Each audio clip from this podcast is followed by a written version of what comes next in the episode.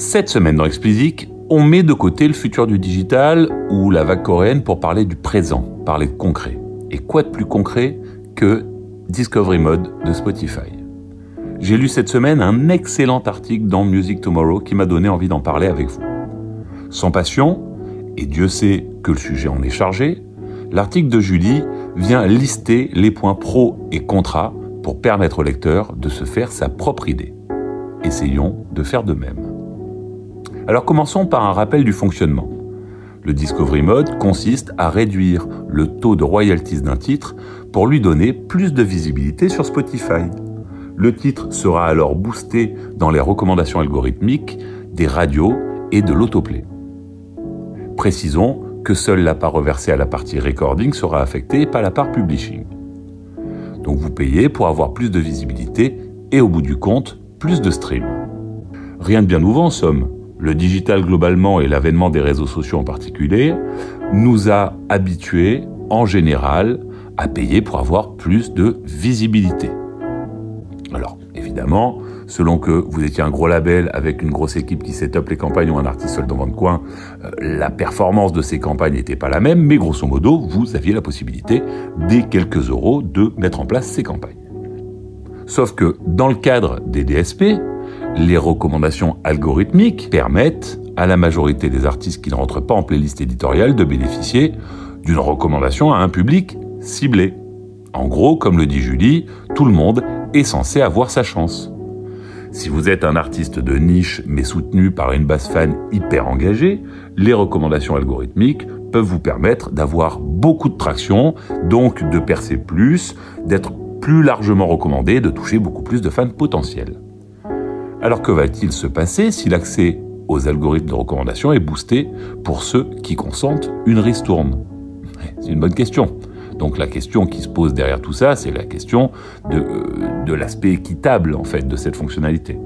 Et à ce moment-là, on peut se demander si on va pas un peu vite en, besogne. On en avait déjà parlé ici dans un épisode précédent, mais on peut se poser quand même la question de savoir si les recommandations algorithmiques sont en soi faires et équitables, et si elles l'étaient déjà auparavant. Et si on y réfléchit bien, pas tant que ça. Ben, il y a toujours eu des moyens, en gros, euh, de tenter d'influencer l'algorithme. Alors il y avait, bah, par exemple, vous faisiez une campagne de pub qui avait pour objectif de créer de l'attraction sur votre morceau et était censé euh, permettre des ajouts en playlist algorithmique. Par exemple, vous aviez aussi la possibilité de euh, vraiment travailler vos métadonnées artistes pour être le mieux identifié possible par le même algorithme. Bref, il y a toujours des options. Mais la plupart des gens dans l'industrie ne le sait pas. Et c'est bien là le problème. Du coup, il n'est pas tout à fait juste de dire que Discovery Mode vient rompre l'équité d'accès à l'algorithme, puisqu'il ne l'a jamais vraiment été, puisque plus vous avez d'argent, plus vous avez la possibilité de l'influencer. Et plus vous prenez de soin à remplir vos métadonnées, plus vous pouvez également l'influencer, précisons-le. C'est pas qu'une question d'argent, mais quand même c'est beaucoup une question d'argent. Alors le rejet de cette fonctionnalité qui prévaut dans l'industrie est-il justifié? Moi j'aurais tendance à dire que non. On parle suffisamment ici des difficultés que les artistes ont de tirer des revenus corrects du streaming pour qu'on comprenne que la perspective de réduire son pourcentage ne ravisse personne. Si cette ristourne devient la norme et que pour obtenir de la visibilité algorithmique vous n'avez d'autre choix que d'y céder, alors vous vous retrouvez dans une situation de dépendance qui est bien entendu dangereuse puisque ça vous enferme, enferme pardon, dans un cercle vicieux.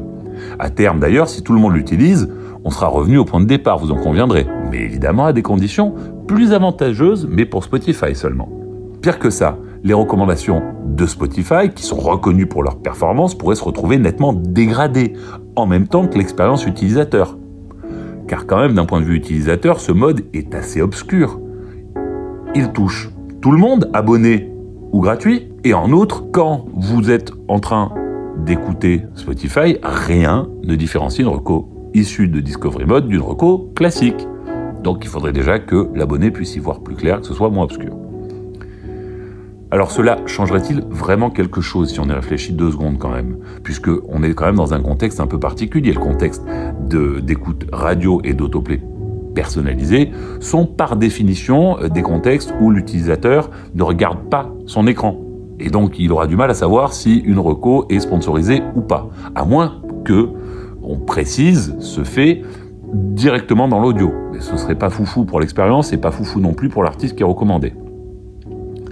Du coup, si on se met d'un point de vue label euh, artiste et ou d'un point de vue utilisateur, c'est pas l'idéal. Alors Julie, avec le sens de la modération dont elle fait toujours preuve, rappelle que cette fonctionnalité est encore en bêta, qu'elle a logiquement des défauts et que dans 5 ans, elle n'aura probablement pardon, plus rien à voir avec sa forme actuelle. On a donc vu, ça y est, le point de vue de la plupart des labels. Même s'il faut bien préciser que certains sont de très grands fans de la fonctionnalité. Mais on ne s'est pas positionné du point de vue de Spotify. Je peux en témoigner grâce à mon expérience passée chez Deezer. Ça fait des années que l'industrie demande un outil permettant de cibler les utilisateurs et leur proposer d'écouter tel ou tel artiste. Pour l'instant, marqué excepté, vous n'aviez pas d'autre solution que d'amener du trafic externe à Spotify sur vos assets. Et sur ce point, Spotify, comme les autres DSP d'ailleurs, hein, Apple, Amazon, Deezer, est très en retard sur YouTube. Eh oui, l'ADN de YouTube, c'est justement de favoriser les campagnes de pub interne. C'est comme ça qu'ils gagnent leur vie. Or, YouTube est une plateforme dans laquelle 70% de la consommation vient de l'algorithme. Donc la comparaison a du sens. À tel point que jusqu'à récemment, YouTube comptabilisait les vues générées par les pubs dans ses charts. Ils ont arrêté hein, après euh, un épisode euh, sur un artiste indien qui s'appelait Bacha et qui en gros avait euh, éclaté tous les records de vues en 24 heures en utilisant juste à son avantage les modules pub que proposait la plateforme. Donc du coup, ils ont, corrigé ça. Donc revenons à nos moutons. YouTube peut être désigné donc comme la plateforme la plus orientée pub de toute l'industrie musicale. Et on remarquera bien que cela ne les empêche pas pour autant de faire émerger des jeunes artistes, loin de là. Par ailleurs, il est intéressant de noter que c'est la seule plateforme de streaming qui donne accès aux données comportementales des utilisateurs. Parmi les Apple, Amazon, Deezer, Spotify, seul Spotify donne un début d'accès grâce à marqué Discovery Mode. Ensuite, on parle très souvent de l'immense quantité de musique livrée à Spotify tous les jours, environ 80 000 tracks par jour selon les dernières annonces. Eh bien, on peut considérer que Discovery Mode est un moyen d'indiquer à Spotify quelles sont les priorités des artistes et labels. Alors, un moyen payant, hein, soit, mais un moyen quand même. Avant de conclure, un rapide euh, retour, c'est pas une mise au point parce qu'on en a déjà parlé, mais un rapide retour sur un point qui me semble essentiel, c'est le contexte des streams réalisés dans Discovery Mode. On est sur les radios et autoplay personnalisés. Ce qui veut dire principalement des streams réalisés par des, auditeurs pardon, dits casual, donc des auditeurs qui lancent la musique et qui font autre chose en même temps. Donc aucune chance pour l'artiste de capter spécifiquement l'attention de l'auditeur et très peu de chance également de le convertir immédiatement en fan. Du coup, prenez bien soin de vérifier que votre objectif de campagne est aligné avec ce que permet Discovery Mode, c'est-à-dire que ça permet de porter votre titre aux oreilles d'un maximum d'auditeurs susceptibles de l'aimer. C'est comme une campagne radio en fait, pas plus, pas moins.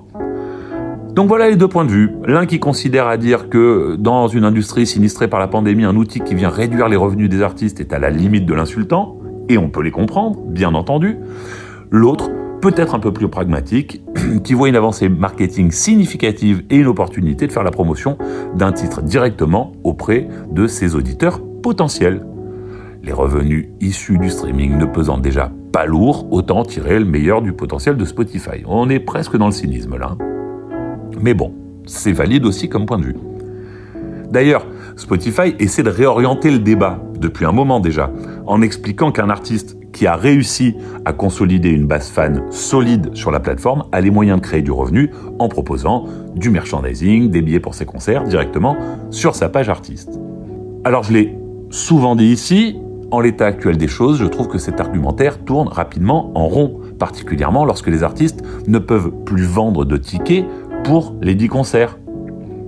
Alors est-ce pour autant une raison de jeter l'opprobre sur Spotify? Je ne le crois pas non plus. D'ailleurs, quasiment aucun artiste ne pourrait se passer définitivement de la plateforme suédoise à l'heure actuelle, Adele y compris. Allez, c'est tout pour cette semaine. Comme d'habitude, si vous ne l'avez pas encore fait, abonnez-vous à la newsletter, le lien est en description. Pour me soutenir, donnez-moi 5 étoiles sur Apple et abonnez-vous où que vous nous écoutiez.